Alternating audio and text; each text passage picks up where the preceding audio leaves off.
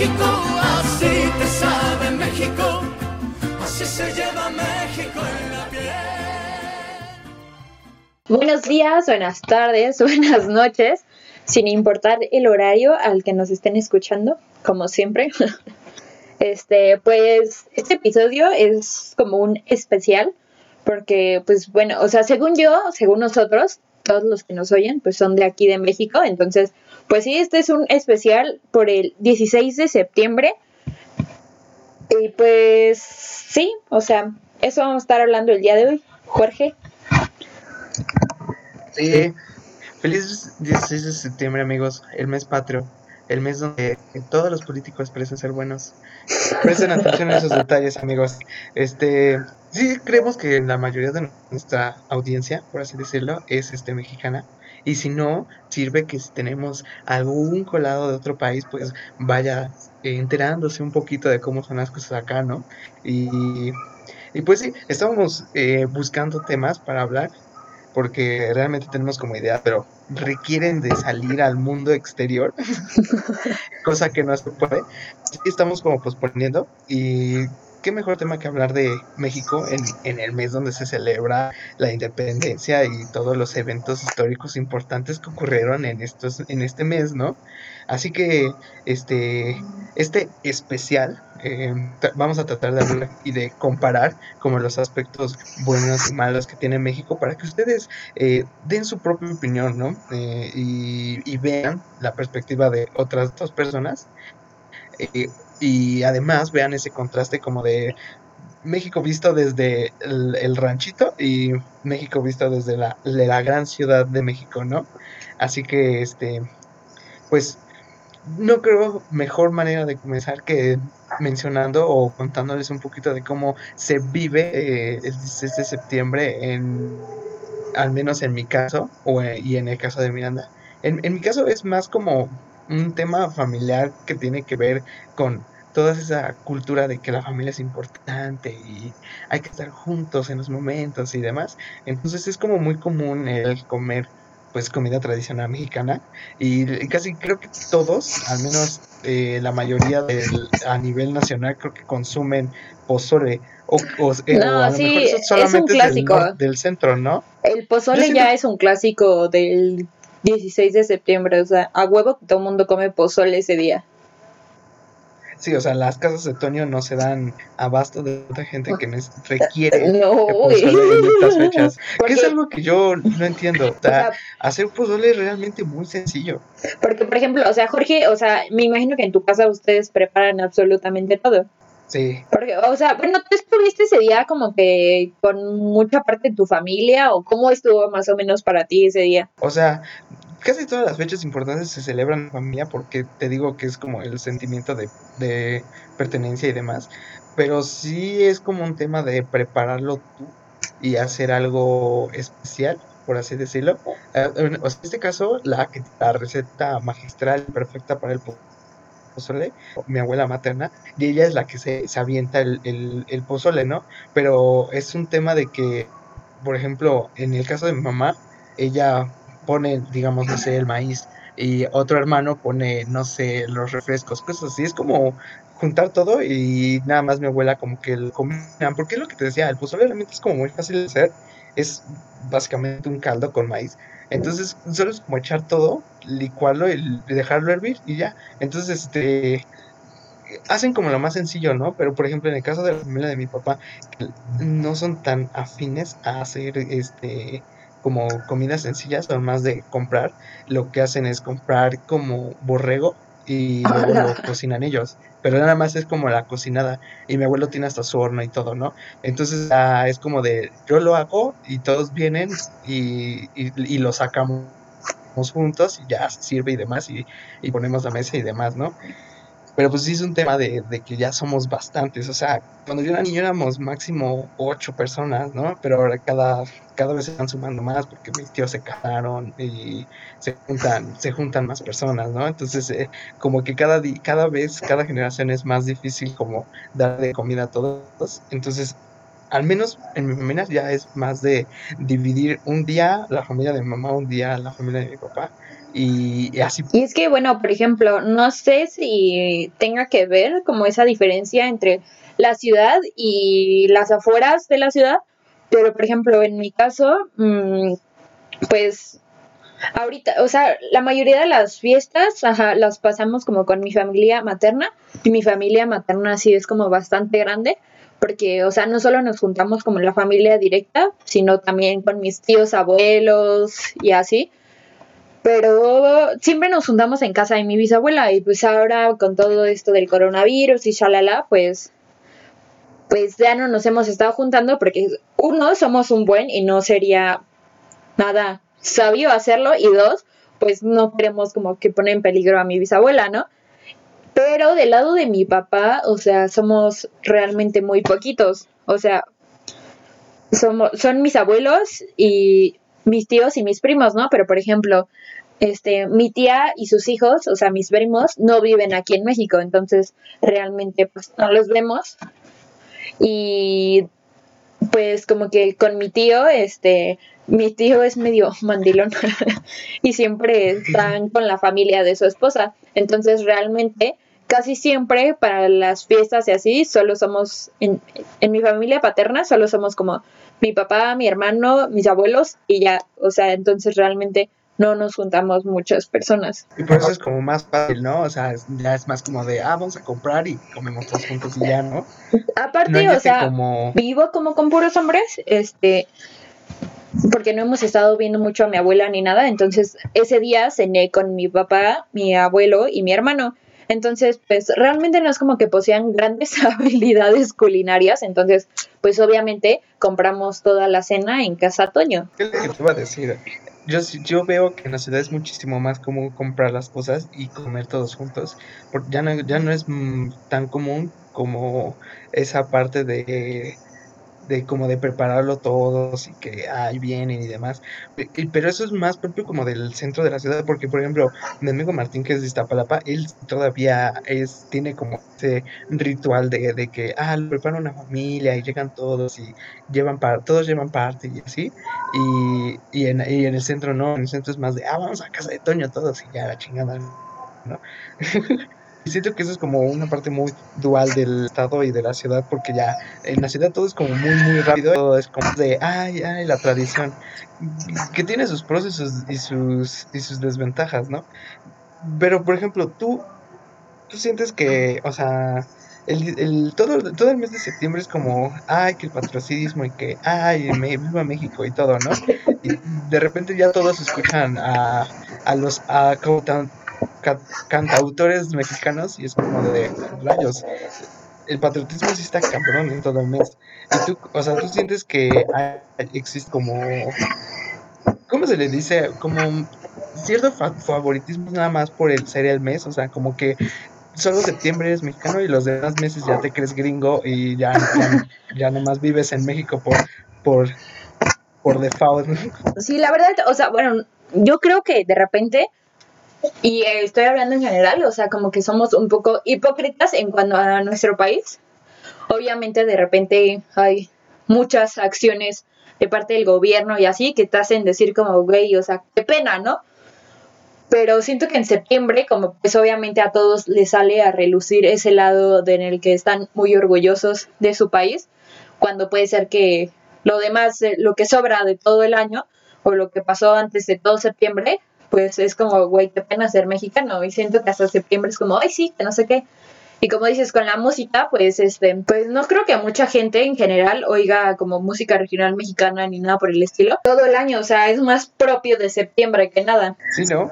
O sea, yo, yo, yo, yo considero que sí consumo lo nacional eh, bastante, pero o sea, no es como para decir, uff, qué orgullo, no es como que llegue a una fiesta y diga, voy a poner las clásicas de José Alfredo, no, es como algo más privado y siento que es porque lo, relaciono demasiado como con mi niñez y ver a mi abuelo cantándose las clasiquitas de Pedro Infante y pues me trae como el sentimiento de nostalgia que para otros, otros géneros les genera, ¿no? Pero eso que dices de que la gente trata como de ser más, como que le sale el orgullo nada más porque es el mes. También tiene que ver como que, porque los demás países también ya relacionan este mes con que se celebra mm, pues a, a, la, a México, ¿no? Porque, bueno, en Estados Unidos es como muy común el, ¿qué es? 4 de julio, ¿no?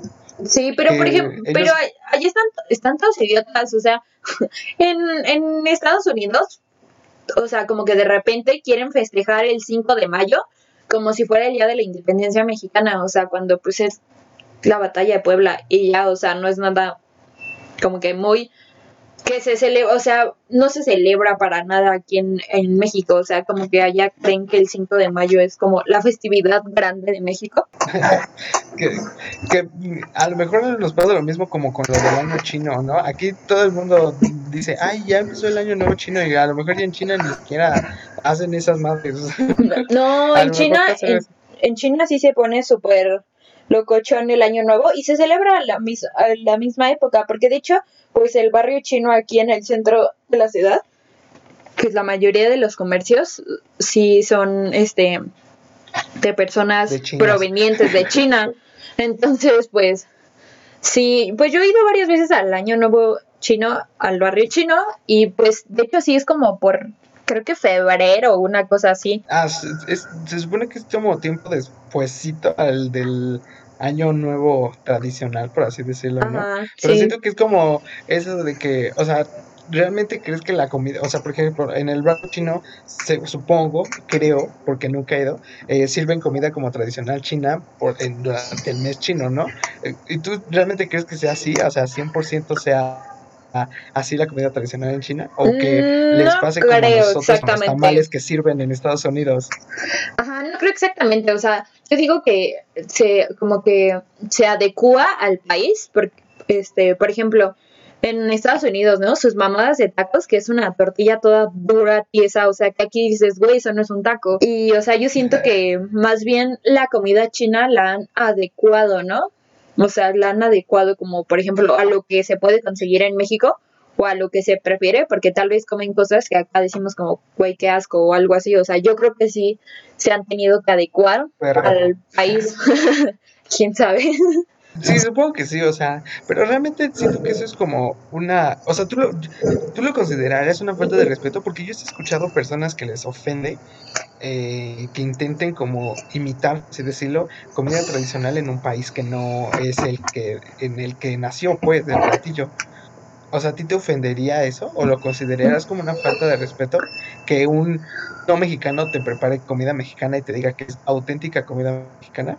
O sea, es que no sé cómo de, o sea, cómo decirlo, ¿no? O sea, yo creo que realmente no le puedes llamar este, auténtica comida mexicana, no porque no seas del país este del que se hace la comida, más bien yo creo que para decir auténtica comida mexicana tienes que prepararlo de pe a pa con todos los ingredientes que se usan en México, ¿no? O sea, sin modificar la receta en absoluto, sin ponerle ingredientes que nada que ver y así. O sea, no siento que tenga que ver más bien con que si la persona es proveniente de México o no.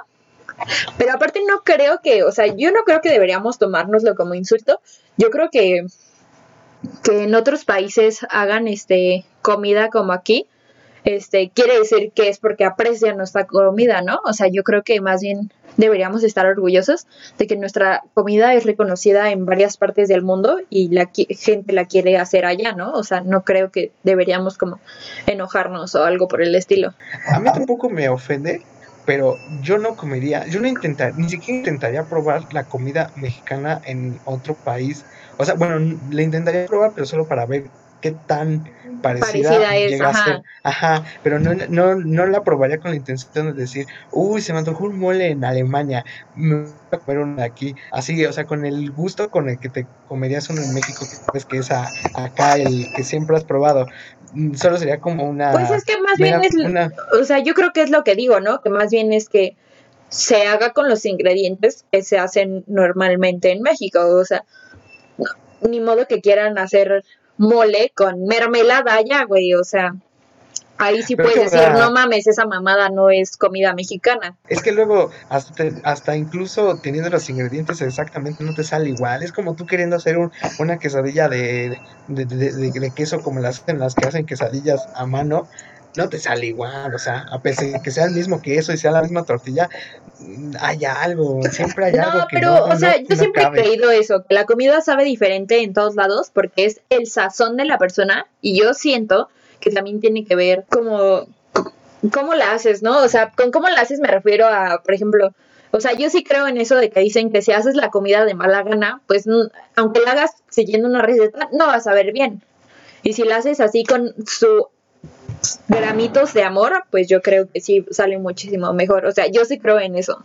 Pero también, bueno, otra cosa de que es famoso México en parte de su comida en el extranjero, creo que es más por los eh, representantes, por así decirlo, que casi todos son como narcos, ¿no?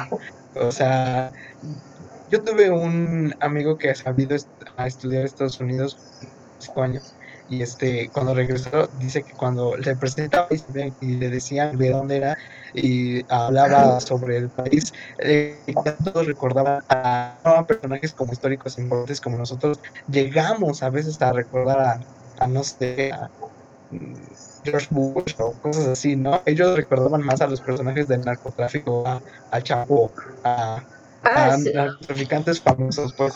Ah, sí, o sea, también creo que tienen en muchos lados un concepto como erróneo de México o solo ven lo que quieren ver, porque sí, por ejemplo, en Estados Unidos está mucho eso, ¿no?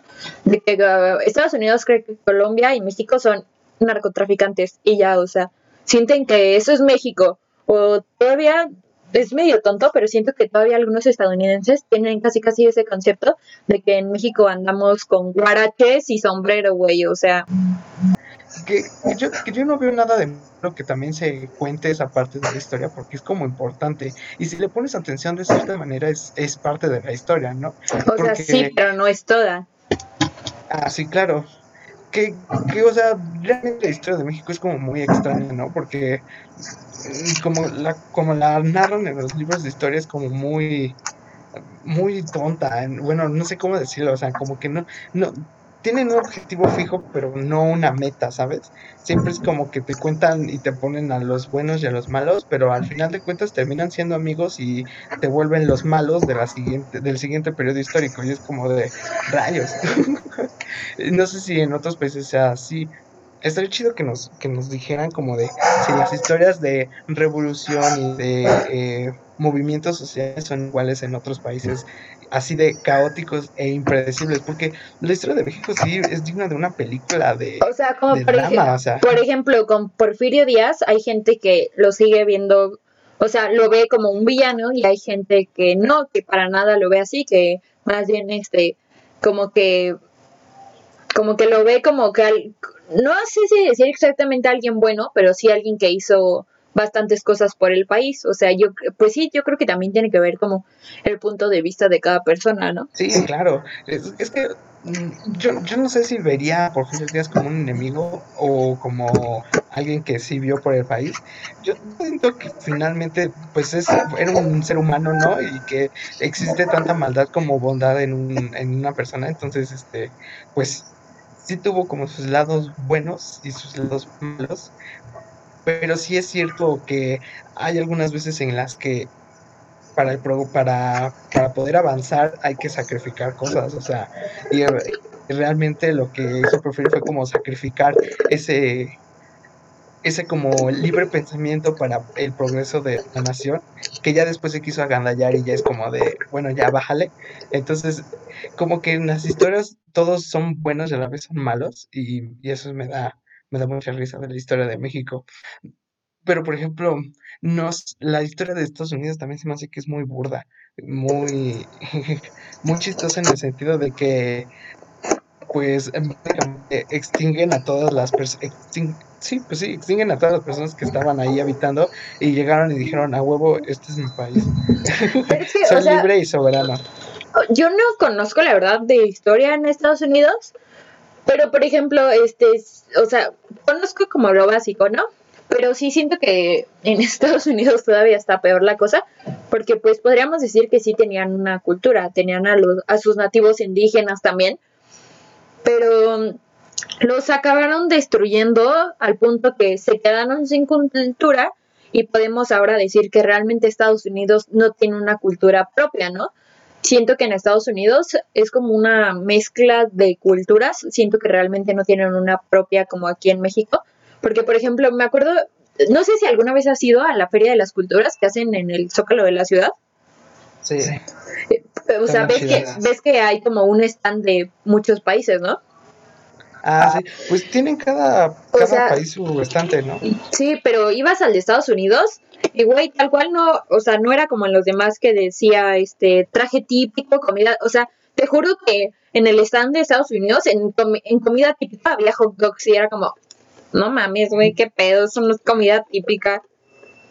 Pues es que para ellos es como su comida típica, ¿no? Porque no es como que preparen algo mejor que los demás. O sea, sí está muy chistosa la situación O sea, siento que realmente como que no tienen cultura en Estados Unidos porque la que tenían se encargaron de destruirla, entonces Que también estaría bien chistoso, ¿no? Que no, no hubiesen destruido su cultura y que su bandera sea un, un águila o algo así, un halcón, y, y fueran así como con, con plumas y, y así, y, su, y que todas sus mascotas, o por ejemplo la selección fuera como con un pues ves que i- de indio, ¿no? Pues sí tienen como un, o sea, no propiamente en su bandera, pero según yo, como en el escudo del gobierno y así hay un águila, un halcón o algo por el estilo. Pero sí siento que Estados Unidos realmente no tiene una cultura propia. Que es una de las partes buenas de México, ¿no? Pues sí, o sea, México, a pesar de todo, ha ido conservando su cultura. Claro que también estamos conscientes de que han hecho a un lado a todas las personas indígenas que han ido obligándolas a aprender a la fuerza a hablar español y dejando atrás su, su lengua. Y pues también ahí hemos estado perdiendo parte de esa cultura. También estamos conscientes de que se les ha, pues no tienen los mismos privilegios que todas las demás personas en México. También estamos conscientes de eso, pero pues siento que también México sí ha, sí ha prevalecido más su cultura. Sí, ¿no?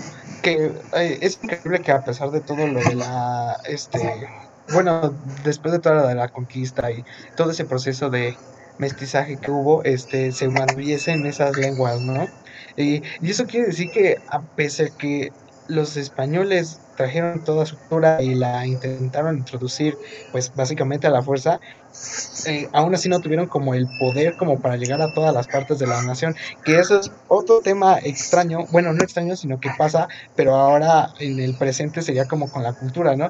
Pese a que mm, te tengan programas de educación y que se tengan muchas cosas, es difícil llevar a cada uno de los rincones de la República todo, toda ese factor de educación para que la gente pues tenga acceso a ella y, y siento que eso también es como otro de los de las cosas extrañas de México, ¿no? Que siempre tienen como como problemas, o sea, como que el país siempre tienen problemas específicos que todo el mundo puede decir como de, ah, pues si haces, si arreglas esto, se arregla esto y se arregla lo demás y, y ya tendremos un país mejor. Pero, o sea, son problemas que son sencillos a la perspectiva de la gente, pero son complicados de realizar, ¿sabes?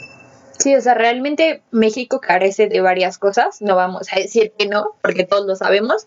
Por ejemplo, en ese aspecto de la educación, ¿no? Y más ahorita que se ha visto en- durante estos tiempos de pandemia, que empezaron las clases en líneas, sí siento que son bastante privilegiadas las clases en líneas, porque ¿cuántos niños en México no, no tienen acceso a internet, a una computadora o así? Y más en esas áreas más reservadas en la República, o sea, realmente sí hay carencias en cuanto a eso. Sí hay, o sea, como les digo, ¿no? No vamos a negar que no se han dejado muy atrás y no se les ha tratado igual a las culturas indígenas y lugares así. Sí, siempre se tuvo una cultura como de ellos son los extra, ¿no? Que viene de, bueno, viene de muchas cosas, de toda esa combinación de pensamiento español y sobre cómo creían que deberían dirigirse a las personas que ya vivían aquí. Pero siento que con la modernidad y con todo esto de que se han abierto la- las personas a, ser partícipes de la, de la cultura que ya existía, se han como conservado más, ¿no? Siento que las, las, las ferias culturales y todos esos espacios en los que las comunidades pueden ir y, y hablar de sus tradiciones propias y de sus comunidades es el espacio propicio para que la gente que no, eh, bueno, que fuera de esas comunidades entre a, y vea todo lo que conlleva, ¿no? Pero es que también ese, ese es el problema, por ejemplo, este, pues realmente nadie se acerca a las comunidades indígenas como para decirles, hey, mira, puedes venir acá a hablar de tu cultura y así. Realmente, bueno, el gobierno no se acerca a las comunidades indígenas y no les da la importancia que deberían. Eso es cierto, o sea, en, las ferias culturales son como ese intento de hacer participar el gobierno con las comunidades indígenas, pero, o sea, hablando eh, específicamente de problemáticas, yo creo que esa también es una, o sea, tampoco existe como el tiempo, bueno, los recursos y los y, el, y los espacios necesarios como para eh, llevar dichas culturas a todo, ¿no? Porque, o sea, la protección hacia esas culturas ya existe y, e incluso existe la protección hacia los hablantes de ciertas lenguas para que no se pierdan, ¿no? Pero, o sea, es un punto muy... Pero es que existe a medias, porque, bueno, yo al menos he visto varios casos en los que los indígenas acaban por algún motivo que ni siquiera, o sea, ajá, por algún motivo acaban, este, los quieren llevar a un juicio y casi casi detener, este, mandarlos a la cárcel y todo. Y se aprovechan de que ellos no hablan español y solo hablan, este, pues, su lengua propia. Entonces ni siquiera les brindan como un abogado o una persona que pueda traducir para ellos y así. O sea, sí son demasiado injustos de repente hacia las comunidades indígenas. Sí, o sea, la, la barrera de la lengua es, es es fuerte, en, sobre todo en esas comunidades, pero siento que, o sea, casos así son el tipo de cosas que están como intentando cambiarse en el sentido de que ya no es tan fácil como, y más por esto de que ya existen como muchas cámaras y muchas formas de dar acogida, eh, ya no es como tan fácil aprovecharse en el sentido de que si ven a, un, a, una persona de comunidad indígena en la ciudad, eh, destaca por, por, el, por el mismo hecho y la gente ya, ya, ya no es como que las trate tan indiferentes, ¿sabes? O sea, ya las ven más como con curiosidad sobre saber que de dónde es, de, de cómo es su cultura como antes las veían como con odio y repudio. Que claro, sí, sigue, sigue existiendo esa, esa barrera entre que si hay gente que no quiere convivir con ellos porque se cree superior en, cierto sentido. Y, y no sé, eh, siento que el turismo también es como una forma fácil de hacer llegar esa cultura a muchos lugares, ¿no? Y, y fuera de que existen lugares en los que ya el turismo es más para los extranjeros, tipo Cancún, tipo las playas famosas de México. Eh, eh, siento que el turismo que se dedica más como a lo de gastronomía y lugares, este, pueblos mágicos, son los que llevan como esa cultura a más gente, ¿no? Pero es que sí, no, porque por ejemplo es más complicado visitar una comunidad indígena en cuanto a turismo, porque hacia allá no hay pavimento, casi casi ni carreteras, o sea, es muy complicado llegar a esas zonas. O sea, no hay una autopista como la que hay de aquí, de aquí de la ciudad a Acapulco, ni nada por el estilo. O sea, o sea, a eso me refiero con que realmente han descuidado en todos los aspectos a las comunidades indígenas. Ni siquiera hay como una carretera, o sea, ya ni nos vayamos tan lejos a querer una autopista, no hay como caminos apropiados para que puedan llegar coches allá desde para ayudar o para comunicarse con poblaciones más grandes, o sea, ya ni siquiera hay un camino correcto para que llegue el turismo hacia allá. Sí, que es otra desventaja de tener un país con que es mega diverso en el sentido del relieve y la biodiversidad, ¿no? Eh, también es como complicado llevar los caminos a todos lados, o sea, no es como tan fácil construir carreteras en donde hay muchas sierras o muchas montañas, y siento que también eso es una limitante, ¿no? Es que México tiene muchos problemas, amigos. Eh, realmente si nos podemos hablar de problemas, pues nunca terminaríamos. Pero, por ejemplo, podemos destacar cosas también buenas. Eh, no sé, hace ah, fuera del programa, hablaba, una vez Miranda y yo estábamos hablando de que México es el segundo país con más museos, ¿no? ¿Dijiste? Sí, o sea, este, bueno, a nivel Latinoamérica, México se encuentra en el segundo lugar en cuanto a museos. O sea, creo, ajá, sí, tenemos 1789 museos en el territorio mexicano. Bueno, al menos como registrados correctamente, me imagino que debe haber más que no están como realmente registrados. Pero sí, a nivel Latinoamérica somos el segundo lugar con más museos que sí, que hay museos que sí son de temas como muy extraños, como el, ajá, raros, y que pues nada más suman como número de museos, pero es muy, muy interesante que México sea uno de los países con más museos, ¿no? Porque habla de que pues la gente sí como que tiene el interés, o al menos el gobierno sí tuvo como esa prioridad en llevar como muchos temas hacia las personas.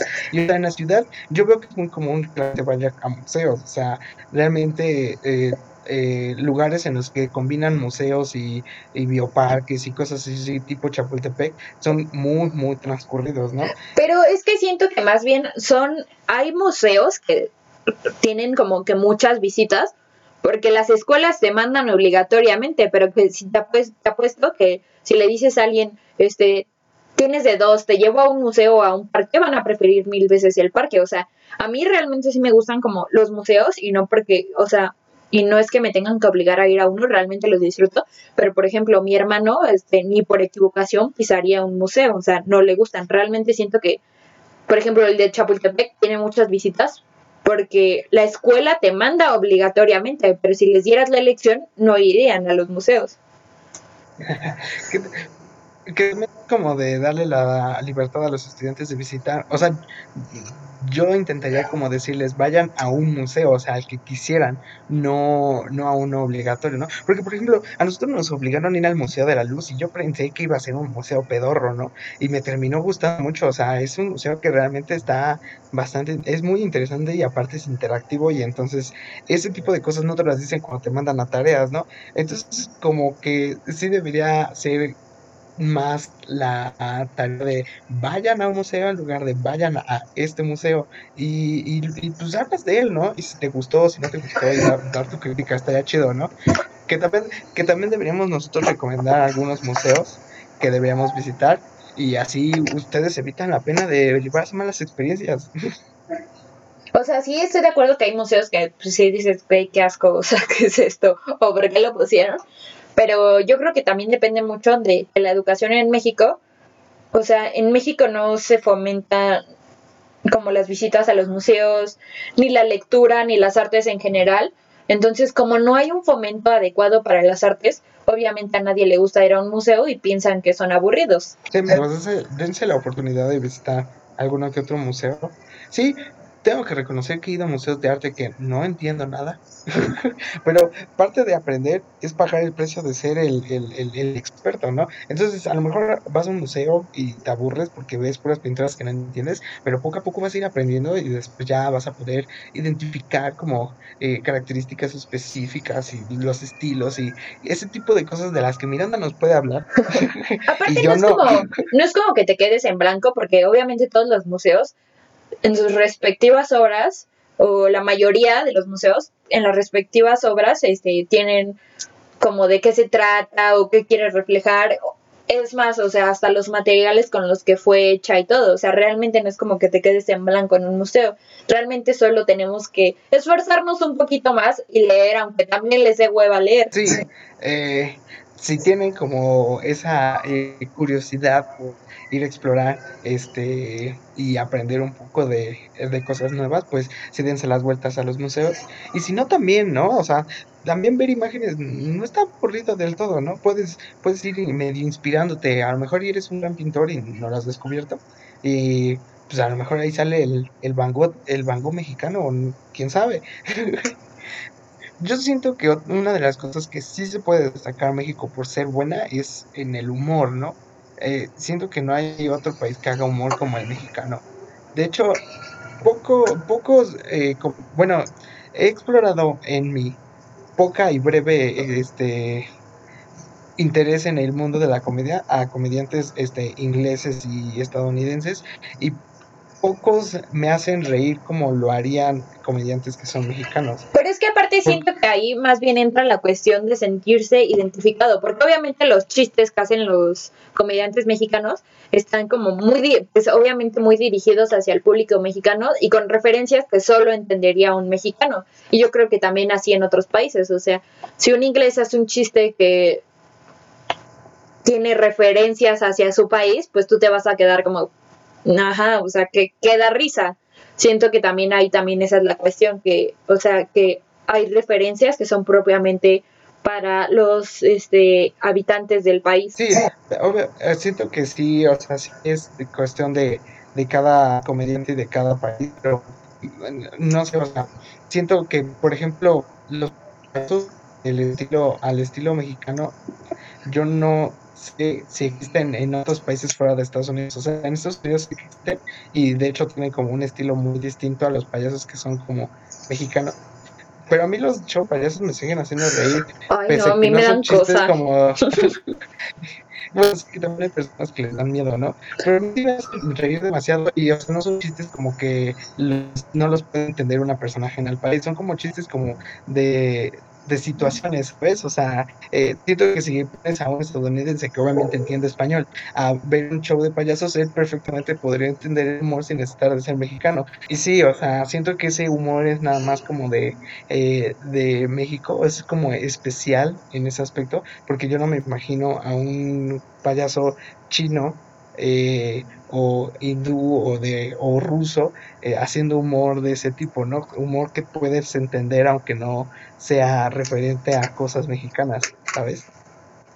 Porque por ejemplo, bueno, este no sé si alguien lo la haya escuchado que a Sofía Niño de Rivera, que es comediante y tiene algunos shows de stand up en Netflix, o sea, su comedia está basada básicamente en México, ¿no? O sea, siento que realmente sí tienes que tener ahí un conocimiento hacia la cultura mexicana para poder este sentirte pues como no sé, no sé cómo decirlo, como identificado, ajá, para poder sentirte identificado y para que te cause gracia, porque por ejemplo, ella en uno de sus shows pues hace referencia como hacia el norte, ¿no?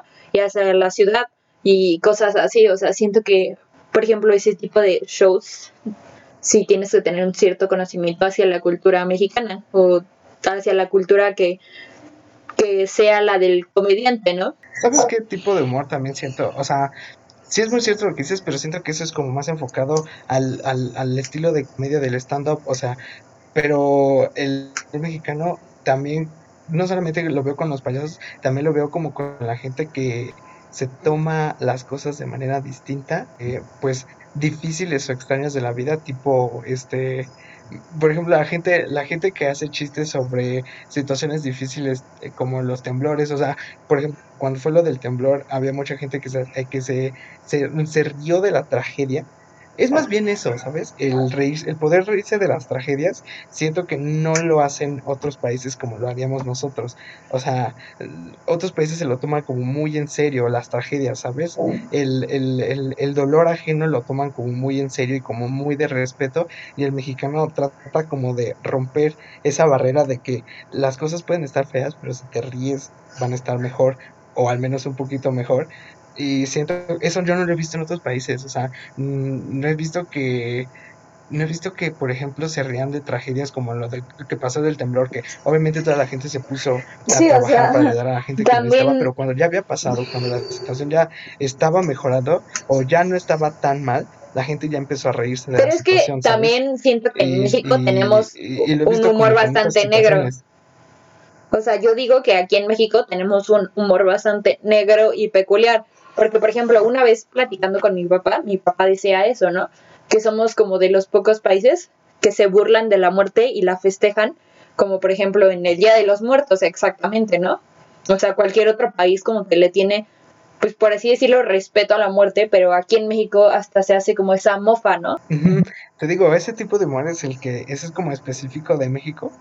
Y este, no sé, a, mí me parece bastante interesante y como un punto muy a favor y que también siento que los extranjeros también lo ven eh, como un punto bueno de México, que aquí la gente no se va a tomar, o sea, aquí la gente no se toma los insultos ni, ni, A pecho. ni lo que podría parecer, ajá, la gente no se toma nada a pecho nunca.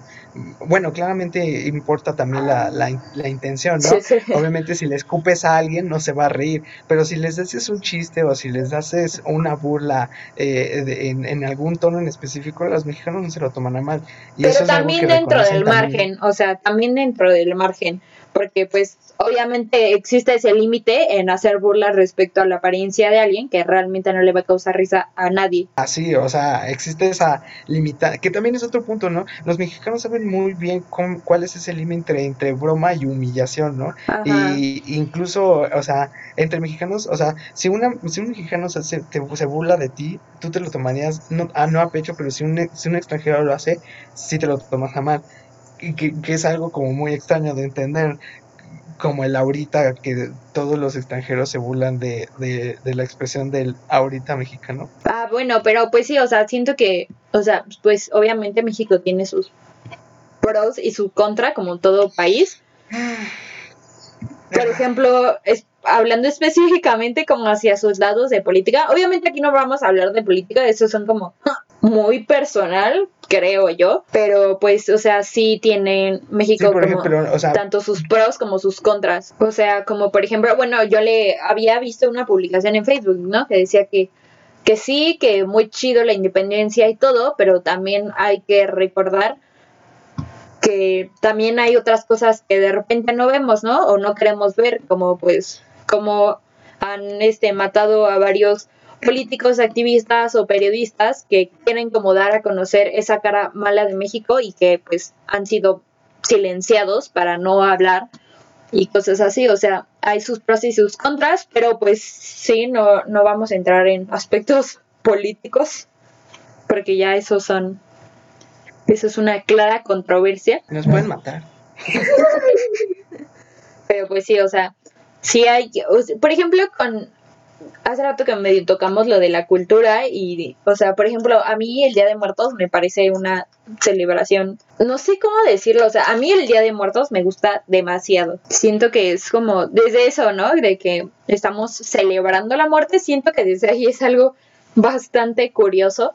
Y por ejemplo, estos aspectos de las ofrendas mexicanas siento que este aspecto de las ofrendas y así es como, bueno, a mí me gusta mucho eso de poner una ofrenda y cosas así, realmente me gusta. O sea, en específico, el Día de Muertos es una celebración que me gusta muchísimo. Sí, sí, o sea, siento que las festividades mexicanas son como también algo que los extranjeros eh, pues tienen muy presente de México, porque para ellos no hay como países que sean similares en la forma de festejar de aquí, ¿no? O sea, según yo no somos los únicos que celebran el Día de Muertos, según yo en algún otro país en Latinoamérica como que sí se celebra, pero siento que o bueno, siento que al menos los demás países ven a México como el como este que celebra solamente el Día de los Muertos, ¿no? Por ejemplo, no, bueno, yo nunca he ido, pero el simplemente ver las fotos y oír de cómo se celebra el Día de Muertos en lugares como Pátzcuaro y así, o sea, me parece que,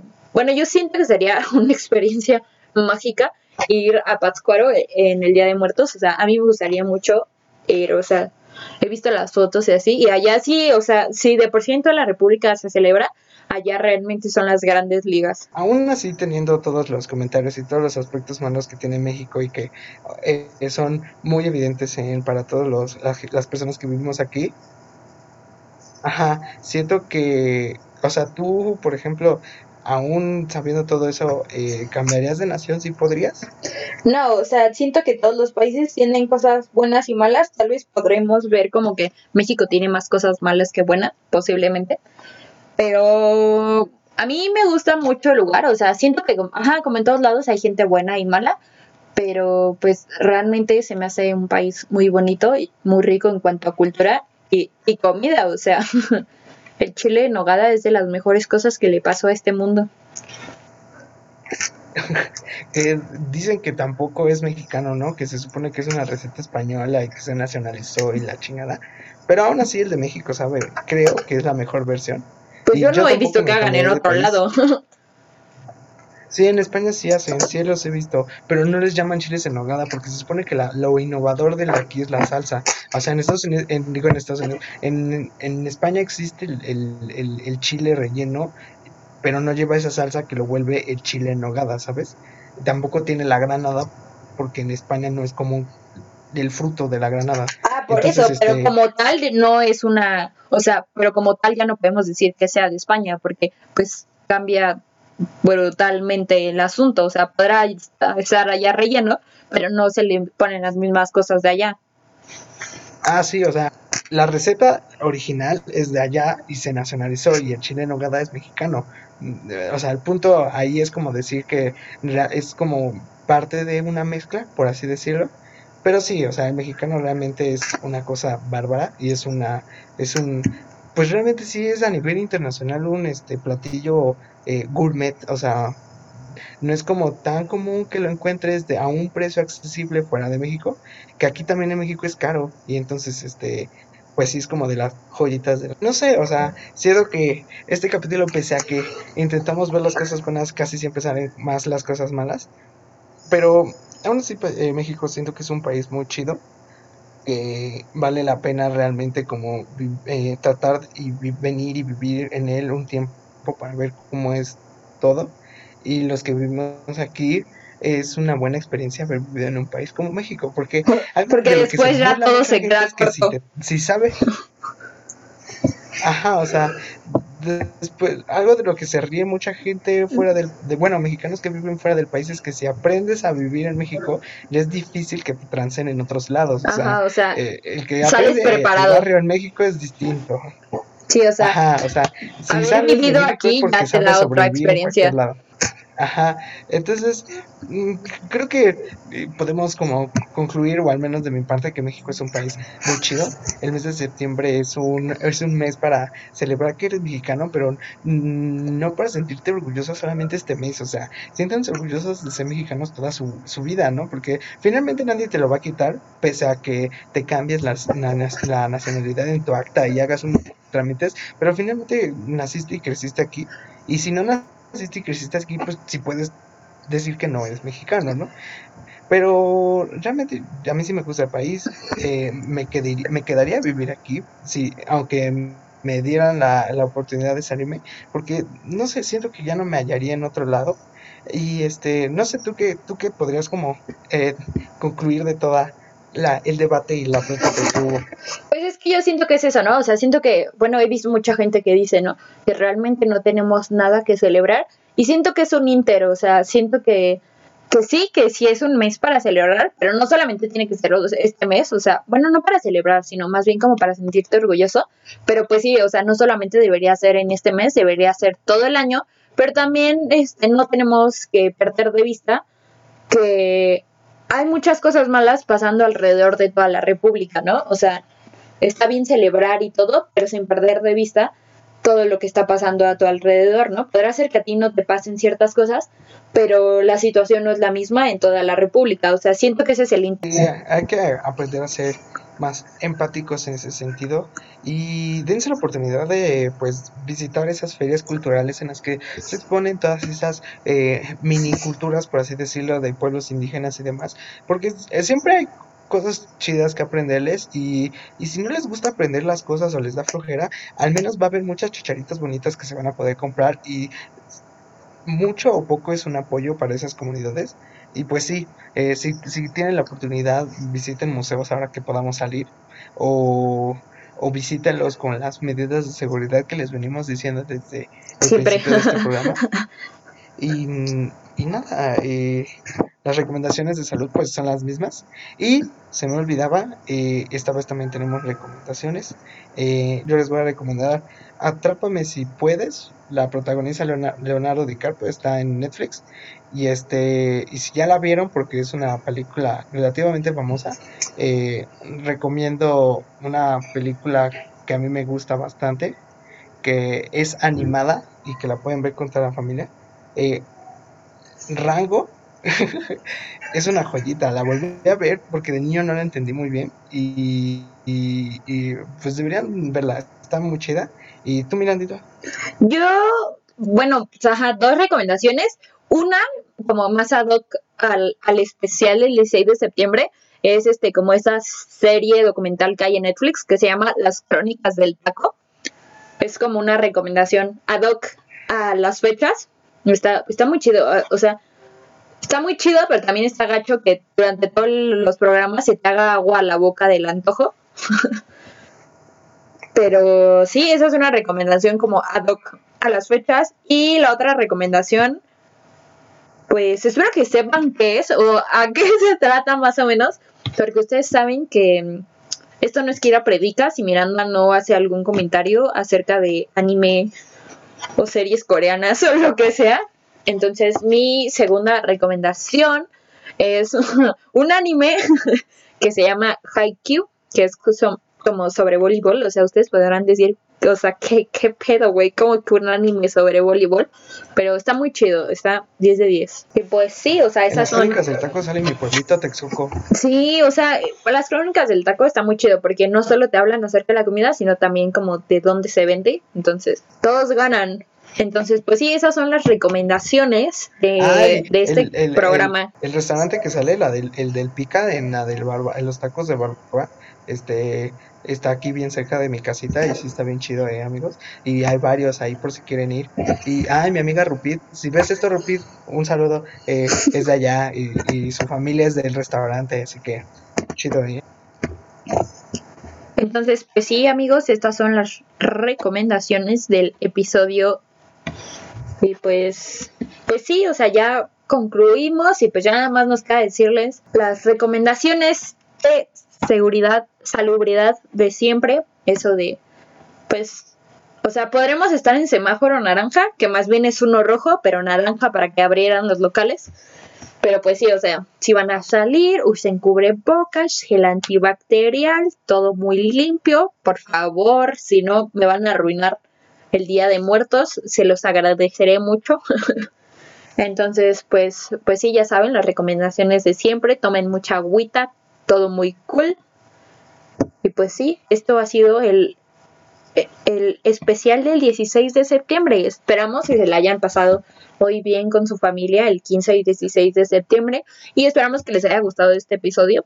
Y pues, no sé, o sea, si quieren como más episodios como este, pues nos pueden decir en nuestra Instagram, que siempre les recuerdo, pueden buscarnos en Instagram como quiera predica. Entonces, pues sí, o sea, o también si quieren como, si alguno tiene como una idea específica de algún programa, para algún programa o episodio, pues se pueden, este, nos pueden, se pueden pasar por nuestro Instagram y decirnos como, oye, me gustaría que hablaras de esto, que no sé qué, shalala. Entonces, pues sí. Eso ha sido todo por hoy. Y bueno, Jorge se acaba de desconectar por dificultades técnicas en cuanto a la luz, entonces no creo que se vaya a despedir. Pero pues sí, muchas gracias, los queremos mucho. Eh, y pues nada, adiós, adiós Jorge que, que va a editar esto seguramente. Adiós.